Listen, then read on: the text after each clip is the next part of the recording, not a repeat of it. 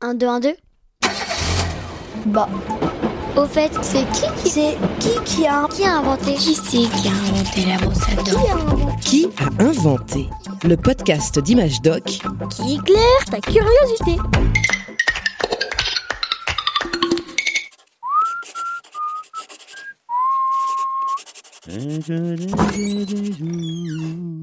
Salut Julien. Hey, salut Anatole Mais qu'est-ce que tu fredonnes là? Ah, c'est une chanson de Charlélie Couture. C'est vrai que c'est pas ta génération. Ça s'appelle Comme un avion sans ailes. Comme un avion sans ailes. Mais c'est bizarre cette idée. Il doit pas aller bien loin leur avion. C'est vrai, t'as raison. Pour voler, c'est pas l'idéal. Moi des fois aussi j'ai envie de voler comme des oiseaux. Ça ne m'étonne pas du tout. Beaucoup d'humains avant toi ont fait ce rêve depuis des siècles et des siècles. Dans la mythologie grecque, par exemple, un, un garçon nommé Icare se fabrique des ailes avec des plumes d'oiseaux et de la cire pour s'échapper d'un labyrinthe. Seul petit souci, il se rapproche trop du soleil, il commence à avoir chaud, très chaud, et la cire Attends mais la cire ça fond au soleil. et oui, du coup l'histoire se termine mal pour le pauvre Icare.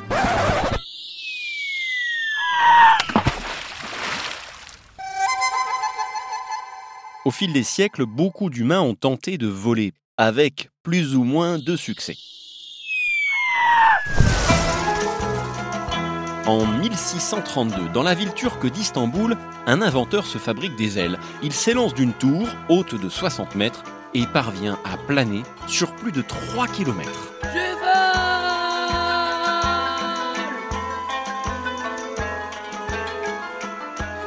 La plupart de ces tentatives se font avec des ailes mécaniques fabriquées avec du bois léger, de la toile ou du papier. Elles permettent de planer grâce au vent et en sautant de très haut. Mais comment décoller depuis le sol? Pendant des siècles, les plus grands savants travaillent sur la question. Pour faire voler une machine lourde, sans dépendre de la force du vent, il faut de la vitesse. Battre des bras avec des ailes, ça ne suffit pas. Il faudrait un moteur.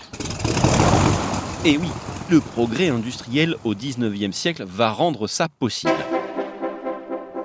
Un ingénieur français, Charles-Alphonse Pénaud, commence d'abord à construire des petits jouets volants. Un autre inventeur, Gustave de Ponton d'Amécourt, fabrique l'ancêtre de l'hélicoptère avec des hélices qui fonctionnent grâce à une machine à vapeur. Un de ses amis, Clément Adair, va adapter sa trouvaille. Mon cher Gustave, nous devrions mettre ces hélices sur un aéroplane, un avion quoi. Et tu verras, je piloterai cette machine, j'arriverai à la faire décoller foi de Clément Adair. La machine en question est baptisée Éole, comme le dieu du vent dans la mythologie grecque. Mais c'est ça le premier avion? Oui, mais il ne ressemble pas à ceux que tu vois dans le ciel aujourd'hui. On dirait une immense chauve-souris. Adair s'est inspiré de ces animaux. Il a fabriqué une armature en bois comme une espèce de squelette pour accrocher de grandes toiles en soie. Un petit moteur à vapeur fait tourner deux immenses hélices placées sur le devant de l'appareil. En 1890, Adair teste son avion dans le parc d'un château près de Paris.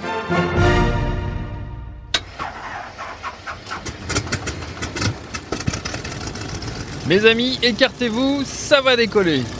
Oui, décoller, décoller, si on veut. Éole, l'avion de Clément Adair, s'arrache péniblement du sol pendant une vingtaine de mètres. J'ai réussi, wouhou Quelle joie mes amis Il a volé à une hauteur de...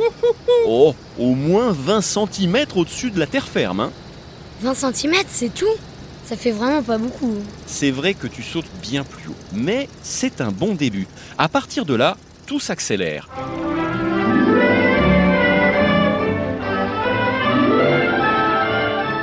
Dans le monde entier, des ingénieurs testent d'autres avions.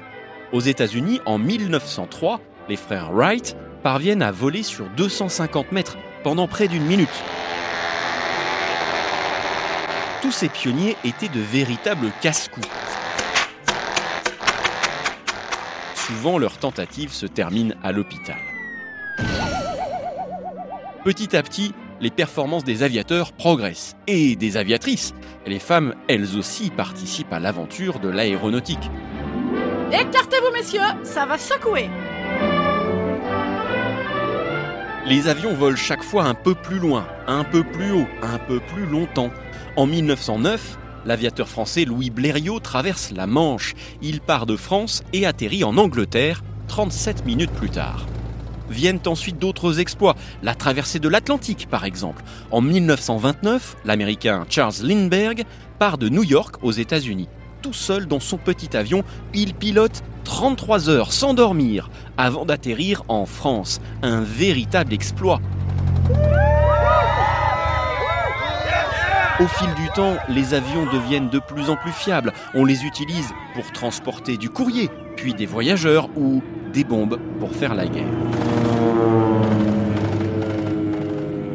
Après la Seconde Guerre mondiale, justement, l'aviation évolue encore. Fini les hélices, place à l'avion à réaction.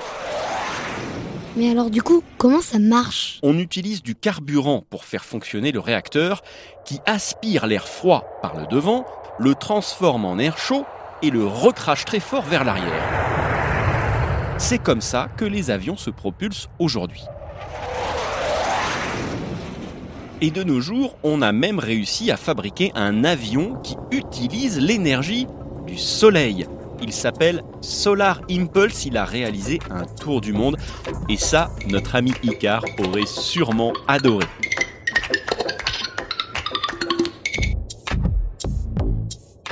L'être humain s'est inspiré des oiseaux pour voler. Ces animaux sont capables de planer sur des kilomètres et d'atteindre des vitesses incroyables. Si tu veux en savoir plus, ouvre le magazine Image Doc du mois d'août 2021.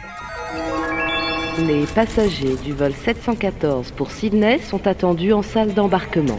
Je répète, le vol 714 pour Sydney. Ah, je te laisse. Le décollage ne devrait pas tarder. Et, et moi, l'avion, tu sais, ça me fiche carrément la frousse. Bah Julien, détends-toi.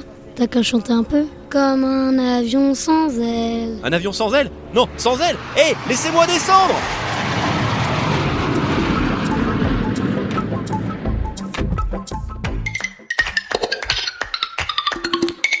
Un podcast original, Bayard Jeunesse, Billy de Cast.